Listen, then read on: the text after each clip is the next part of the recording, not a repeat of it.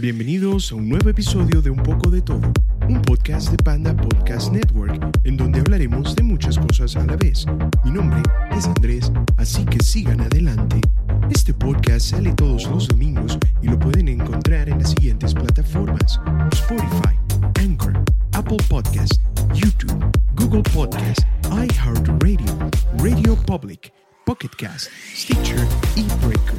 Suscríbanse en YouTube y presionen la campana de notificaciones para que tengan la primicia cada vez que suba un episodio, así como su review de 5 estrellas en Apple Podcast.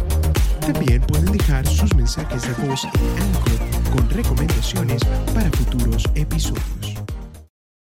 En el episodio de hoy vamos a hablar de un tweet que me pasó un amigo y es eh, bastante preocupante porque esto ya está muy cerca de un episodio de Black Mirror. Entonces, yo vi este tweet, vi este video y comencé a investigar para poder traerles a ustedes esta información. El video es eh, una mujer que tiene sus lentes y tiene unos guantes, está con eh, realidad virtual y ella comienza a hacer movimientos y gestos y cuando vemos lo que ella está viendo es está viendo a una niña y la está abrazando y si no tienes el contexto, tú dices, wow, esto es increíble, porque la tecnología ya ha llegado a un punto en el cual tú puedes tener una reproducción bastante acertada de un ser humano. Lo macabro es cuando ves y entras en contexto. ¿Cuál es el contexto? Me preguntarán. Pues este es el siguiente. Esto se llama I Met You, o sea, te conocí. Un documental especial de la cadena surcoreana MBC, que ha provocado gran polémica alrededor del mundo, pues en él se muestra el reencuentro de una mujer con su hija, después de que la niña muriera de cáncer hace tres años. El momento fue posible gracias a un avance en la tecnología de realidad virtual. La compañía tecnología VIP Studio fue la encargada de organizar la conmovedora reunión entre Jang Ji-sung y su hija Naeyeon, quien tenía siete años al momento de morir a causa de cáncer en la sangre y fue clonada virtualmente para que su madre se pudiera despedir de ella. Pues sí, este es el inicio de esta travesía porque durante el documental, que ya lo tengo en la lista para encontrarlo y poderlo ver, porque este tema realmente me conmovió mucho. Primero por lo que está enfrentando eh, esta situación que es muy real, y luego es el debate moral, porque sí, tienes a personas que pueden decir, bueno, está bien, es algo que le ayuda a la persona a cerrar este ciclo y, bueno, eh, ella puede, no sé, utilizar esto como un último recurso para poder estar en paz. Pero ahora viene la otra parte. Todos somos humanos. ¿Y quién nos dice que esta mujer no va a querer repetir esta experiencia una y otra vez y vivir en este mundo de fantasía, porque esto es lo que al final es la, realidad virtual, es algo virtual. Y no vas a poder tener a tu hija porque lamentablemente murió. Entonces es un, un tema muy complejo. Es, es uh, un tema que realmente a uno lo, lo mueve, le mueve las fibras porque uno no sabe cómo pudiese reaccionar ante esa situación. Ya, como les digo, como esto es casi un episodio de Black Mirror, porque ya la persona puedes hasta pensar un libreto de una película en el cual esta madre pues termina de perder la cabeza ante una pérdida tan grande y lo que hace es eh, vivir su vida a través de estos anteojos, porque ahí es donde tiene a su hija y ella quiere estar con su hija, obviamente, como todo padre, digo yo, quiere estar. Y obviamente luego de, de que las circunstancias de esta pérdida, que haya sido algo tan grave, obviamente añade un poco más a toda esta situación. Entonces, yo realmente no sé qué decir, porque yo no, no sería capaz, no sería capaz de utilizar esta tecnología a pesar de tener a seres muy queridos que obviamente quisiera volver a ver, pero hay una delgada línea, muy delgada, entre poder tener la posibilidad de tener a esta persona por un determinado tiempo a tener que vivir tu vida en otra segunda vida, en una realidad virtual donde estás con esta persona. Entonces, de verdad, yo abro este espacio, quiero ver en sus comentarios qué piensan al respecto, si utilizarían esta tecnología o no, o qué les parece que ya existe la posibilidad de tener este reencuentro. Pero ojo, lo que sí pude ver en mi investigación es que esto no es subir dos o tres fotos y ya. No, esto fue un trabajo de meses, un trabajo muy arduo, muy duro, que al final dio este fruto. Así que no es algo que esté disponible para todas las personas, pero como estamos viviendo en una era muy tecnológica, ¿quién quita que en uno o dos años solo subas un selfie de algún famoso y puedas recrear a este famoso y poder vivir tu vida allí? De verdad, ese espacio en la tecnología es muy, muy radioactivo, porque las consecuencias pueden ser fatales. Yo puede ser que sea muy paranoico, no sé, me perdonarán, pero esto realmente me asusta. Sigamos entonces con eh, el, el artículo. En el documental se observa a Yang Ji-sun portando unos lentes y unos guantes de realidad virtual para poder interactuar con su hija, quien la saluda diciéndole mamá. ¿En serio? No, esto me tiene que estar mintiendo. Jan comienza a llorar de una forma muy emotiva mientras acaricia a su hija e intenta abrazarla. El escenario del reencuentro, según relata el documental, es una recreación del parque favorito de Nayeon.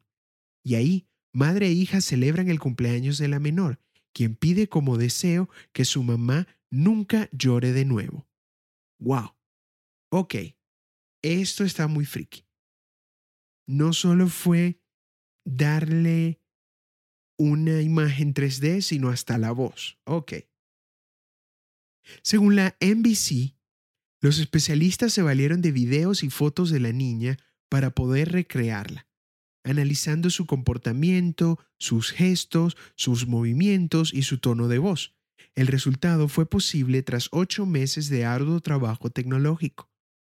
El video ha provocado opiniones divididas alrededor del mundo, pues Mientras en redes sociales algunas personas se muestran conmovidas, otras no se muestran positivas en utilizar la realidad virtual para organizar encuentros con personas que ya no están. Y es que, aunque algunos expresan que una experiencia así puede ayudar a cerrar ciclos, otro considera que solo generaría un mayor trauma emocional. Obviamente, esto es solo lo que les acabo de, de hablar.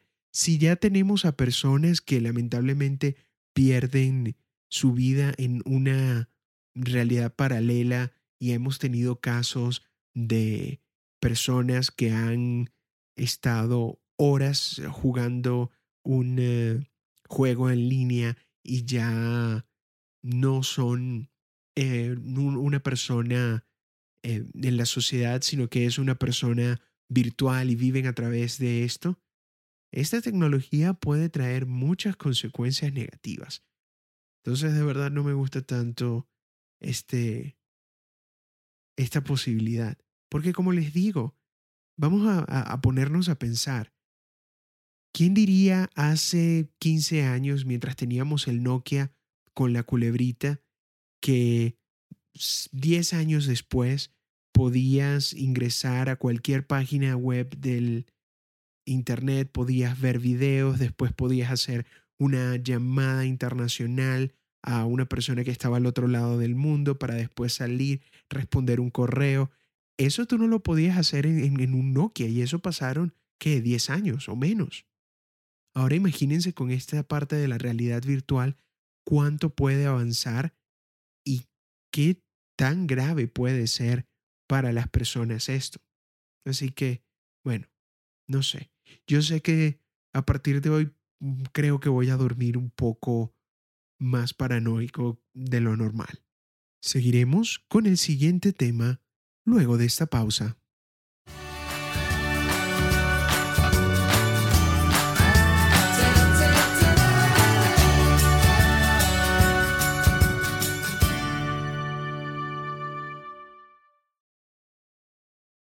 Bueno, en el segundo tema voy a pedirles nuevamente que agarremos la máquina del tiempo. Porque hoy les traigo discos que cumplen 20 años y discos que cumplen 50 años. Así que vamos a tomar este viaje. No vamos a pedir un salto muy grande el primero, así que vamos a retroceder solo 20 años. El año 2000, el nuevo milenio, las ah, nuevas ah, formas de entretenernos, MTV que estaba en su auge con eh, el Internet, en pocos años iba a llegar YouTube y en la música rock estaba este invento que llegó como consecuencia de esta fusión del rap y el rock, lo que se denominó new metal, que si hacemos una regresión, vemos que en el 70, y vamos a hablar de discos que salieron en el 70, era lo que ahora conocemos como el rock clásico, para llegar a los 80 con el punk y con el glam metal, para luego venir con la explosión del grunge en los 90 y la desaparición, obviamente, de este estilo del eh, glam. Por supuesto, me estoy saltando muchísimos géneros musicales, pero les estoy haciendo una retrospectiva más o menos de lo general. Entonces, luego del grunge, de lo que salió como lo que se conoce ahora como el género alternativo, en el año 2000 comenzó esta nueva onda que se denominó el new metal, que era una base de rock y también los cantantes eh, rapeaban, tenían eh, la posibilidad de meter un DJ, meter samples. Entonces lo que hacían era poder tener la fusión entre los eh, instrumentos de rock con los instrumentos de rap. Entonces, ¿qué discos cumplen este año 20 años? Vamos por orden alfabético. A Perfect Circle con Mer de Noms. Bueno, A Perfect Circle es eh, un proyecto de el eh, vocalista de Tool que quería sacar una banda y este fue el resultado. Obviamente esto nunca va a ser un ejemplo de new metal, sino él tiene una fusión más eh, a, lo, a lo industrial, a otro tipo de rock que no tenía ningún elemento de rap. Pero fue bastante interesante yo me acuerdo haber visto el video de Judith, que fue el sencillo que salió de, de este disco, y me causó un gran impacto. Yo me recuerdo que hace, sí, 20 años, con, con 15 años, era la época en la cual tú comienzas a definir tus gustos musicales. Entonces, tú eres muy impresionable y el bombardeo constante de, de MTV y de VH1 y de la música que escuchaban tus amigos te iban moldeando poco a poco lo que vas a terminar escuchando por el resto de tu vida.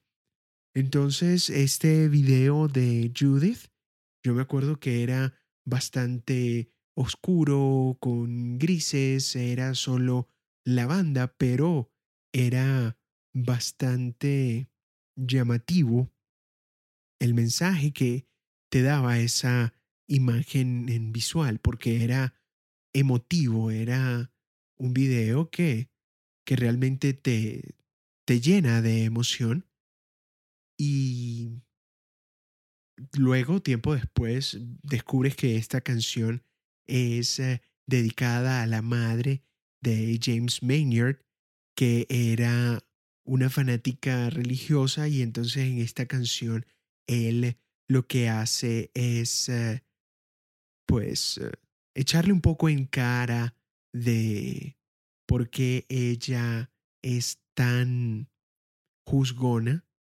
y cuando la vida le va mal a ella, pues sigue dándose golpes de pecho, lo que hemos visto siempre con este tipo de personas. Obviamente no todas, pero esto es algo que es muy, muy común. Podríamos decir lo que es un, estereotipo. Entonces, eh, bastante impactante. Vamos entonces ahora a saltar con Deftones, que también es otra de estas bandas que se mantienen hasta el día de hoy en eh, esta nueva onda del rock y ellos sacaron White Pony. White Pony mm, es un, un discazo. Sin lugar a dudas es un discazo, es algo fuera de, de serie y ellos, eh, inclusive, ellos tenían un sencillo que es Back to School, que obviamente yo me acuerdo como si fuera ayer haber visto el video musical y me causó gran impacto porque era como tu banda favorita que va a tu escuela. Y ellos, eh, pues es hora de, del relajo porque ya tu banda fue al, colegio y es como una hora de, de break. Pero obviamente Deftones con, con Chino Moreno a la cabeza de esta banda, pues es una banda que se mantiene hoy en día y cada disco es una aventura nueva, siempre manteniendo su estilo, pero siempre dándote nuevas cosas. De verdad, no puedo dejar de recomendarles más esta banda. Es una banda increíble y sé que les va a gustar. Bueno, tenemos a Iron Maiden con Brave New World. Este disco es muy importante en la discografía de esta banda porque es el triunfal regreso de el mejor o uno de los mejores vocalistas del rock en inglés, el señor Bruce Dickinson, y también el regreso del guitarrista Adrian Smith, que por diferentes motivos habían abandonado la banda y terminaron de volver a ser amigos con eh, Steve Harris y compañía para regresar a La doncella de hierro. Y obviamente volvieron con todos los hierros, volvieron con más fuerza aún y hoy en día siguen tocando juntos, siguen moviéndose por el mundo y sacando nueva música. Pero este Brave New World es eh, es eh, basado en eh, la novela distópica de Aldous Huxley, que es un libro de referencia y Iron Maiden pues siempre le gusta traer este tipo de referencias en sus letras como eh, historias de guerra, historias de libros y muchas otras cosas que Steve Harris trata de sacar a la luz como parte de sus eh, creaciones. Para que, pues, estas personas que dicen que el rock es puro grito y pura cosa, pues no. Hablamos de historias, hablamos de historia real, de libros, inclusive llegan a puntos de dragones y cuentos fantasiosos, entonces va mucho más allá de cuatro gritos a un micrófono. Así que hay que prestarle atención, muchachos. Luego tengo cuatro discos, uno, dos, tres, sí, cuatro discos que están muy en eh, mi corazón porque estos cuatro discos marcaron lo que fue mi adolescencia. Así que vamos uno a uno. El primero, como les digo, otra vez, por orden alfabético, Limp Biscuit and the Chocolate Starfish and the Hot Dog Flavored Water. ¡Wow! Esto sí me trae buenos recuerdos. Porque luego de el impacto de la gorra de los Yankees rojas hacia atrás con uh, Nuki, pues llega el nuevo disco de Limp Bizkit. Y este es uno de estos discos.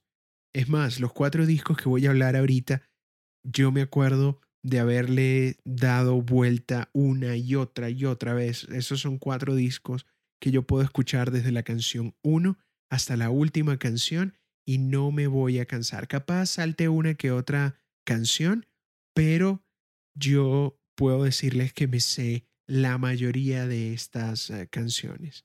Entonces sí, estábamos esperando el eh, regreso de Limp Bizkit luego de aquella explosión de Nuki y sacan este disco que el título es eh, una un juego de palabras como todo lo de Limp Bizkit y aquí obviamente tienes canciones como Rolling, My Way, My Generation, temas que tú le, les pones a treintones en cualquier fiesta y pues vamos a comenzar a poguear. Como también otra explosión, la de Linkin Park con Hybrid Theory. ¡Wow! One Step Closer.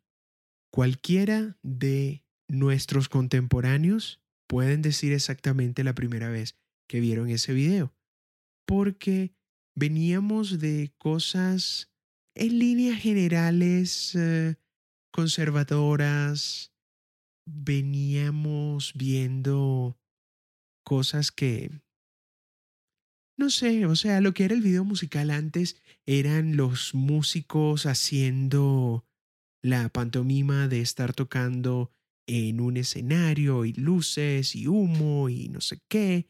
Uno que otro trataba como salirse de ese esquema o era el, el video de ellos estando en vivo tocando la canción, pero con este nuevo auge pues el video musical, que era parte de la venta de esta música, comenzó a ser más creativo.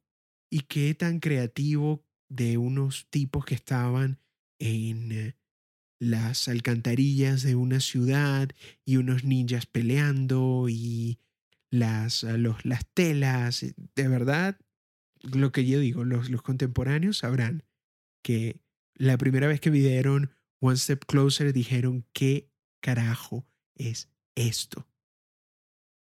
Pero Linkin Park, esta es una de las grandes obras del año 2000 en la música rock, porque está One Step Closer, está Crawling, está también In the End, A Place for My Head, eh, todas, todas, todas las canciones de este disco son legendarias, de verdad. Si es, y esto es eh, una lista que más adelante quiero hacerles, que son los discos debut más impactantes y también su contexto histórico de por qué fueron tan importantes estos primeros discos de estas bandas. Entonces sí, yo estaba obsesionado con Limp Bizkit, Linkin Park, era también muy fanático y hasta el sol de hoy también lo soy de Blink 182, Green Day, pero esta época realmente la recuerdo con mucho cariño porque fueron estos discos los que realmente me expandieron mis gustos musicales a no solo estar metido en una banda como eh, Metallica, porque obviamente yo siempre estaba buscando más y quería nuevas bandas, y esto fue lo que encontré. Así que Hybrid Theory de Linkin Park. ¡Wow! ¡Qué buenos recuerdos! Luego tenemos a otro artista ya es un poco más controversial, que en algún punto fue blanco de muchas críticas, no muy bien infundadas, por cierto, pero fue bastante criticado por eso. Hablamos obviamente de Marilyn Manson, que lo catalogaron como el culpable de la masacre de Columbine, y aquí yo voy a romper una lanza por Marilyn Manson. Para hacerles un breve paréntesis y también instruirlos un poco, ocurre esta lamentable tragedia en la escuela de Colorado en Columbine, donde dos estudiantes deciden echarse tiros y echarle tiros a sus compañeros de clase para luego suicidarse y cuando comienzan a buscar entre las pistas, los padres, los profesores, ver qué fue lo que corrompió a estos niños, pues encontraron a Marilyn Manson. Y Marilyn Manson había sacado un disco que era Antichrist Superstar. Y con este disco sí tenía como cosas satánicas y cosas que obviamente a la mayoría de las personas súper conservadoras en los Estados Unidos no les eh, cayó muy bien porque era la decadencia de que habíamos llegado al fin del mundo, pero pues todavía faltaba que llegaran cosas peores, como dice la Biblia. Entonces le echan la culpa a Marilyn Manson y todo el mundo eh, comenzaban a decir, no, lo que hay que hacer es eh, suspender y cancelar a Marilyn Manson.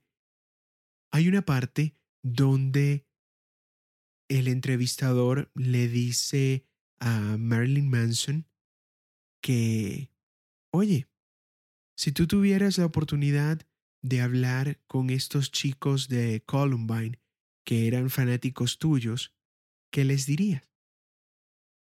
Y aquí es donde Marilyn Manson por siempre va a tener mi respeto. Lo que él respondió fue, yo realmente no les hablaría. Yo simplemente los escucharía. Porque al final tenían algo que decir. Tomaron este camino, muy malo por cierto, pero buscaron a un chivo expiatorio. Bueno, ahora volviendo a Hollywood in the Shadow of the Valley of Death, pues igual, es la misma influencia que todos tenemos. Lo que era antes el video musical y lo importante que era para uno siendo una adolescente estar pegado a la televisión, viendo y esperando el video de su artista favorito. ¿Qué temas puedo recordar de este disco? Eh, Love Song, Fight Song, también eh, coma White, coma Black.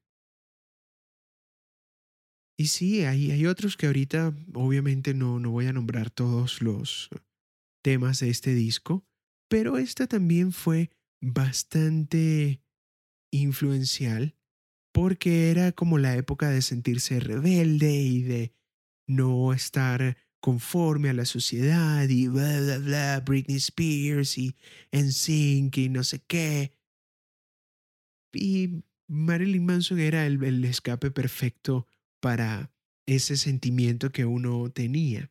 Así que pues también se recuerda la época que uno escuchaba fehacientemente a Marilyn Manson.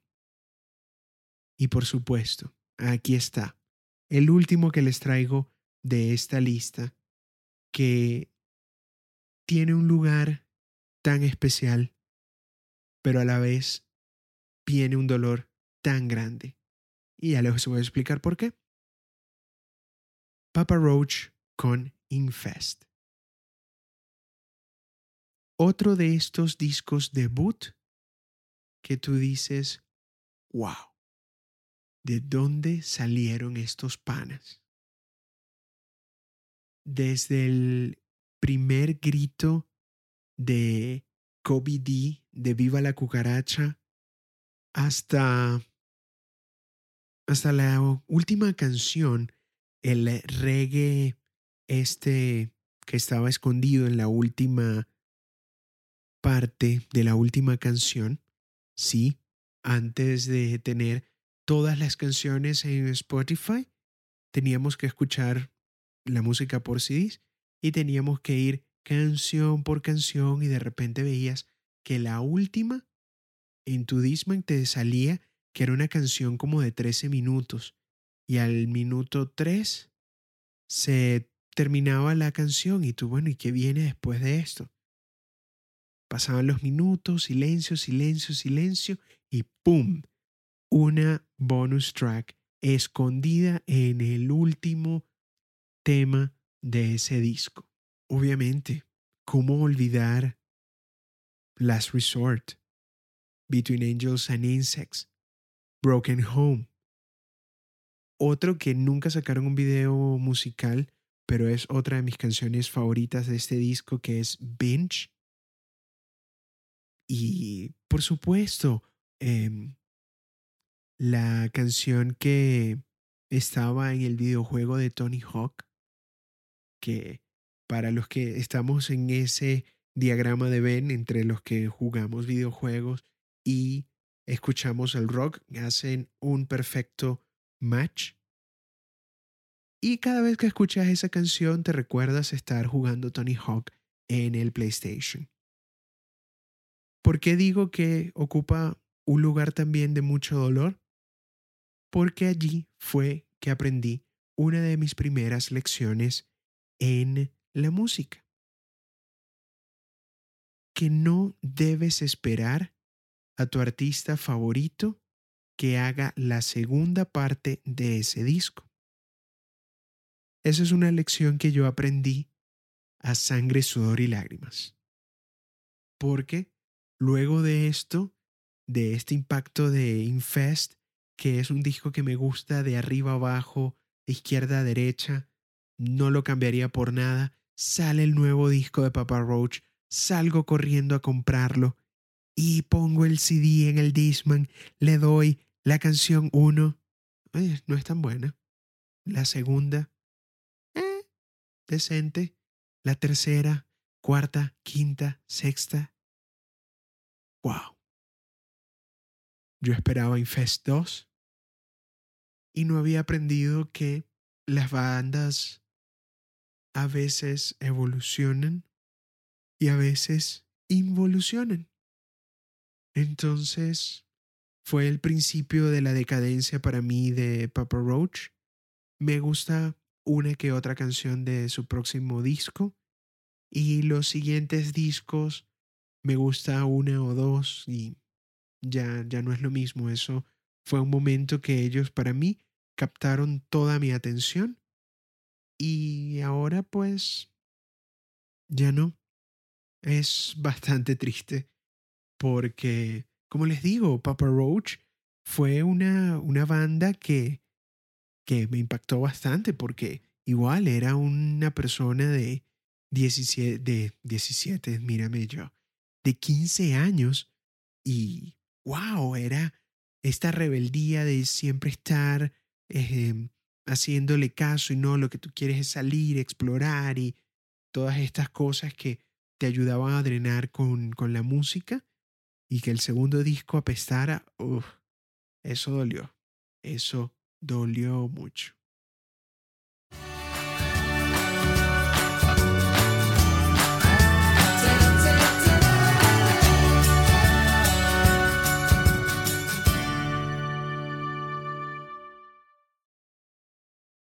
Ya que visitamos un ratico los años 2000, vamos a montarnos nuevamente en la máquina del tiempo y vámonos a los 70.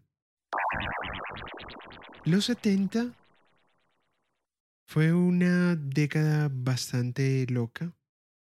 Luego del eh, boom de los 60, la revolución musical, social, cultural y de ideologías que salió a partir del 65, 65-66, básicamente, que todo lo que era conservador después de la Segunda Guerra Mundial y todos con la casa perfecta, eh, mamá, papá, dos hijos, un perro, una casa y una cerca blanca, ya eso cambiaba. Llegaron los 70 con la música disco, los eh, excesos y también el rock no iba a ser la excepción. Muchas de las bandas que les voy a mencionar ahora comenzaron en eh, los 60 a producir material, pero esta fue la década que ellos comenzaron a perfeccionar su arte.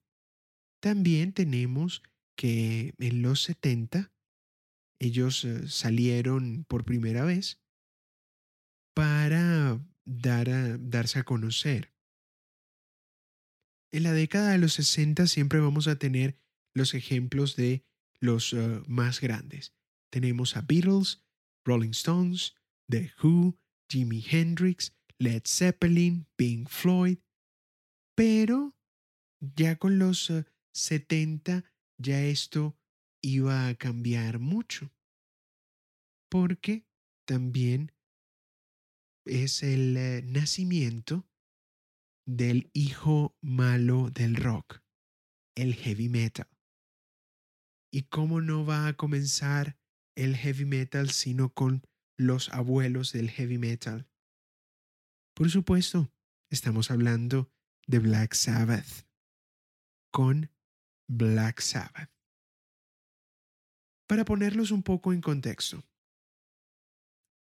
el heavy metal viene principalmente del Reino Unido. Uno de los artistas más influyentes, por no decir el grupo más influyente del heavy metal, era Black Sabbath. ¿Y por qué era un tipo de música tan oscuro? Pongámonos nuevamente en contexto. Estamos hablando de esta banda que viene de Birmingham, en el Reino Unido. Y Birmingham es una ciudad muy industrial, gris, oscura, que se basa mucha de su industria en la metalurgia.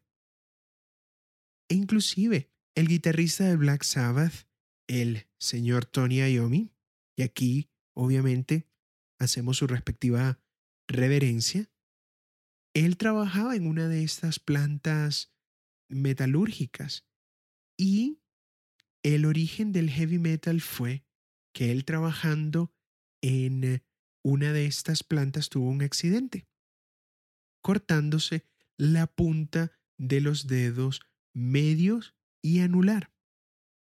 Se cortó la punta de los dedos y tuvo que ponerse prótesis porque era con la mano que él tocaba guitarra. Tony Iommi es zurdo, entonces hace los acordes con la mano derecha. El accidente lo tuvo en esta mano. Cuando él se recupera del accidente y él quiere volver a tocar guitarra, se da cuenta que con la afinación estándar de la guitarra le dolían mucho los dedos. Entonces, para que no le doliesen tanto, él bajó la afinación medio tono. Cuando baja la afinación medio tono, obviamente los sonidos son más graves, ya comienza también a tener el desarrollo de la distorsión, entonces se escucha unos eh, sonidos oscuros, sombríos, de cosas oscuras como el heavy metal. Entonces, por eso, ese es el contexto histórico del heavy metal. Es unos tipos de una ciudad donde no tienes la locura de los 60 y de, ay, vamos a hacer paz y amor y los Beach Boys y el sol y vamos a ser felices y vamos a amarnos unos a los otros. No, esto es una ciudad fría donde tú tienes literalmente la mierda que te cae Entonces, ¿cuál es tu expresión? Expresarte de esos mismos temas, de soledad, oscuridad, tristeza, rabia, todo eso. Y todo esto es lo que tiene el inicio del heavy metal. Entonces, ellos, el viernes 13 de febrero de 1970, sale a la luz Black Sabbath, este disco, donde la portada es una de las portadas más interesantes del rock. Inclusive, recientemente se descubrió quién fue la señora que aparece en la portada de este disco, porque tú ves la portada hoy en día y de, de inmediato te sorprende, porque es eh, una casa como caída, una señora que parece como una bruja y es algo triste, desolado, vacío de color. Obviamente, tú cuando buscas música y ves esta portada te llama la atención y yo tengo que escuchar estos panas. Obviamente tengo que escuchar estos panas. Y salen con Black Sabbath. Por Dios. Ahí es el origen, el nacimiento del heavy metal. Y no solo eso, el mismo año 1970 sacan otro de estos discos que todo rockero que se respete tiene como referencia, que es nada más y nada menos que Paranoid. Paranoid, otro de estos discos de arriba abajo que no tienen pérdida. Paranoid, Iron Man, N.I.B., Ferris Wear Boots, entre muchos, muchos temas. Todos estos son himnos del heavy metal. Como les vuelvo a decir, cualquier rockero que se respete, cuando escucha que alguien menciona Black Sabbath, va a quitarse el sombrero. Y Paranoid es estos discos que son referencia del heavy metal. Si tú, por ejemplo, te gusta una banda de rock moderna que se respete, le preguntas a ellos y las influencias de ellos vienen de Black Sabbath. Y si no vienen de Black Sabbath, vienen de una banda que a su vez fueron inspirados por Black Sabbath. Esto es inevitable. Tú le puedes preguntar a los eh, panas de Metallica, puedes eh, preguntarle a los panas de Foo Fighters, puedes preguntarle a Marilyn Manson, puedes preguntarle a Papa Roach, puedes preguntarle a cualquier rockero, que puede ser que no sea su banda favorita, pero una de sus inspiraciones siempre, siempre, siempre pasaron por Black Sabbath. Por ahí no hay nada que hacer. La influencia está allí. Bueno, siguiendo con la década de los 70 o el año como tal, 1970, tenemos a tres.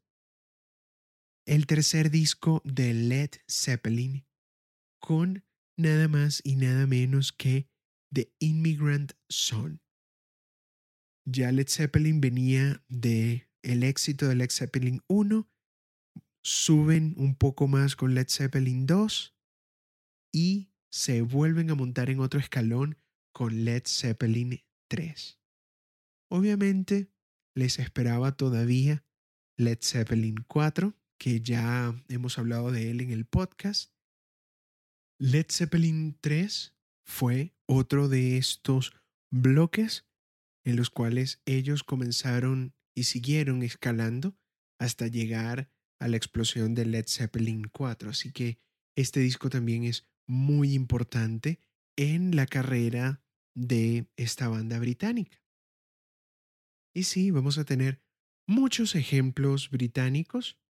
Tenemos a un señor que es eh, bastante importante en el rock y es eh, lo que muchos entendidos dicen que es el único hombre blanco que puede tocar el blues, que es nada más y nada menos que Slow Hand. Ya hemos hablado de él.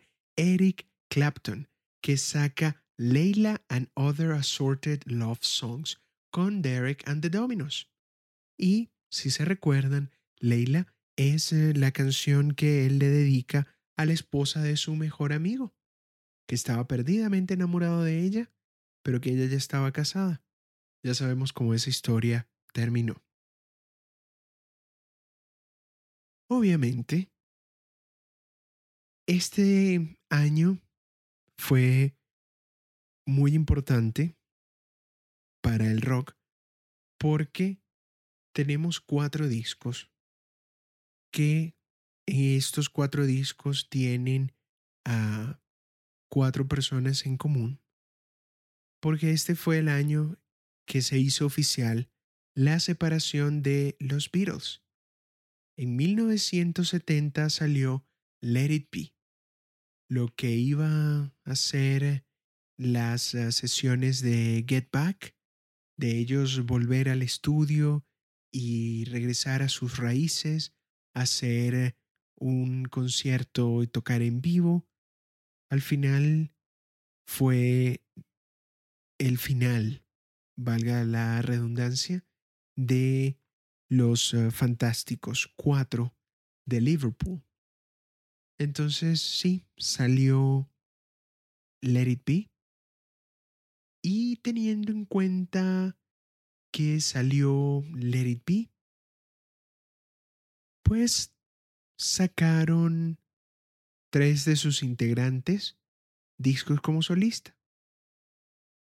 Tenemos a McCartney, que es eh, de, obviamente, Paul McCartney, que fue el primero que rompió el silencio luego de la separación de The Beatles saca un disco para nada despreciable porque tiene un tema que vamos, vamos, a, vamos a ser honestos, realmente.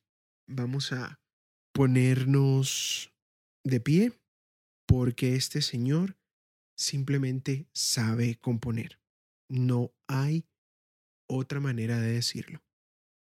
Porque después de esta alud de creatividad que hizo con su banda, tenía una canción que le dedica a su esposa, a Linda McCartney, que es Maybe I'm Amazed.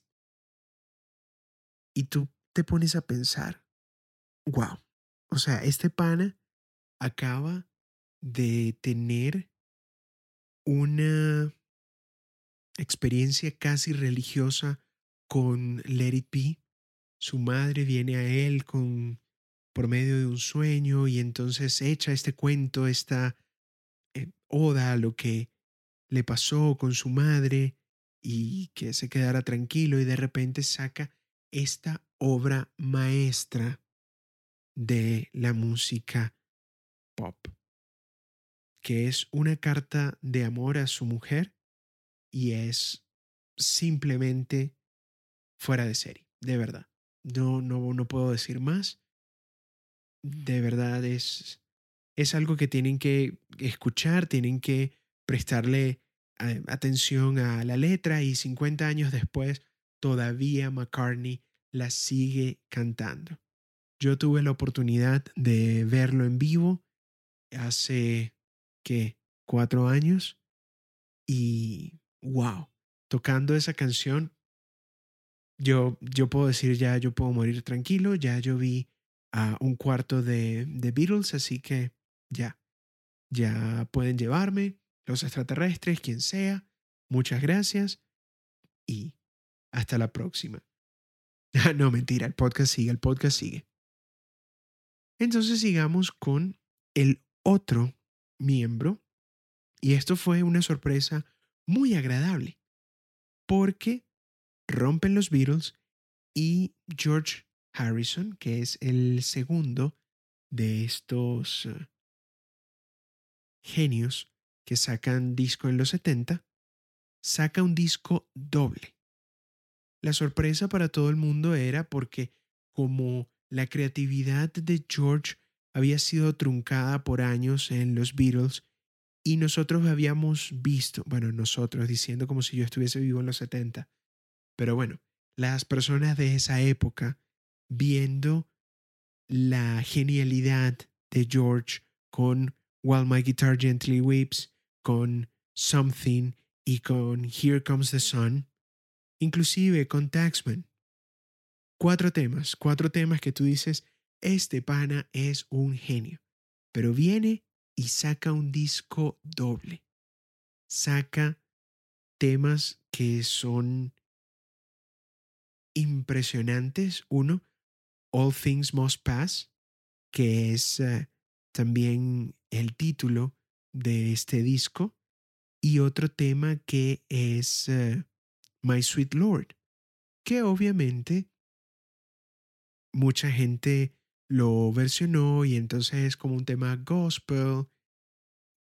Y curiosamente eso era cosas que yo no sabía antes de hacer mi búsqueda de estos eh, temas. Yo pensaba que era de una banda que inclusive hoy yo no me acuerdo de su nombre, pero yo me acuerdo haberlos visto en eh, un programa en Venezuela y sí, me voy a, a rayar con las personas que son de Venezuela y sepan de este programa. Yo me acuerdo haberlos visto en Sábado Sensacional y, y estaban tocando este cover en español de esta canción. Y este tema me enganchó y de verdad era bastante eh, bonito y la música me llamaba. Obviamente no sabía que era un tema de un Beatle. Desde, desde muy pequeño, yo estoy hablando siete, ocho años. Y es un recuerdo tan importante en mi vida porque a esa edad tú no sabes si es un original o es un cover. O sea, tú ves lo que está en la televisión y eso para ti, ese es el pana que está cantando la canción y él fue el que se la inventó. Y yo me acuerdo que uno de mis tíos me dice, no, lo que pasa es que esta canción no es de ellos. Ellos están haciendo una versión de George Harrison. Y eso para mí fue como, se me explotó el popcorn, cotufa, crispeta, palomita de maíz el, el, cerebro me explotó. Yo como, ¿cómo? ¿Qué están versionando? ¿Qué? Como les digo, tanto fue el, el impacto de, de esa revelación que hasta el sol de hoy, casi 30 años después, me acuerdo como si fuera ayer de ese momento en particular. Y para que ustedes vean, desde ese punto ya yo era fanático de Beatles porque era un Beatle que había compuesto esa canción y ya sea porque era en español, ya me comenzaba a gustar. Pero volviendo más al disco de George Harrison, All Things eh, Must Pass fue un disco que cayó muchas bocas porque los que pensaban que Harrison no tenía tanto talento como Lennon o McCartney se tuvieron que tragar sus palabras y metérselas en el bolsillo porque All Things Must Pass es uno de estos otros discos que marcaron una época. Y obviamente, para no quedarse atrás, salió John Lennon with the Plastic Ono Band. Obviamente, hablamos de John Lennon. Y bueno, sí, sacó un disco como pueden imaginar, no es algo de que me guste hablar mucho hoy en día, porque yo todavía pienso que Yoko fue la que rompió a los Fantásticos Cuatro. Que obviamente hubo más eh, cosas que influyeron, pero para mí principalmente fue la influencia de esta señora.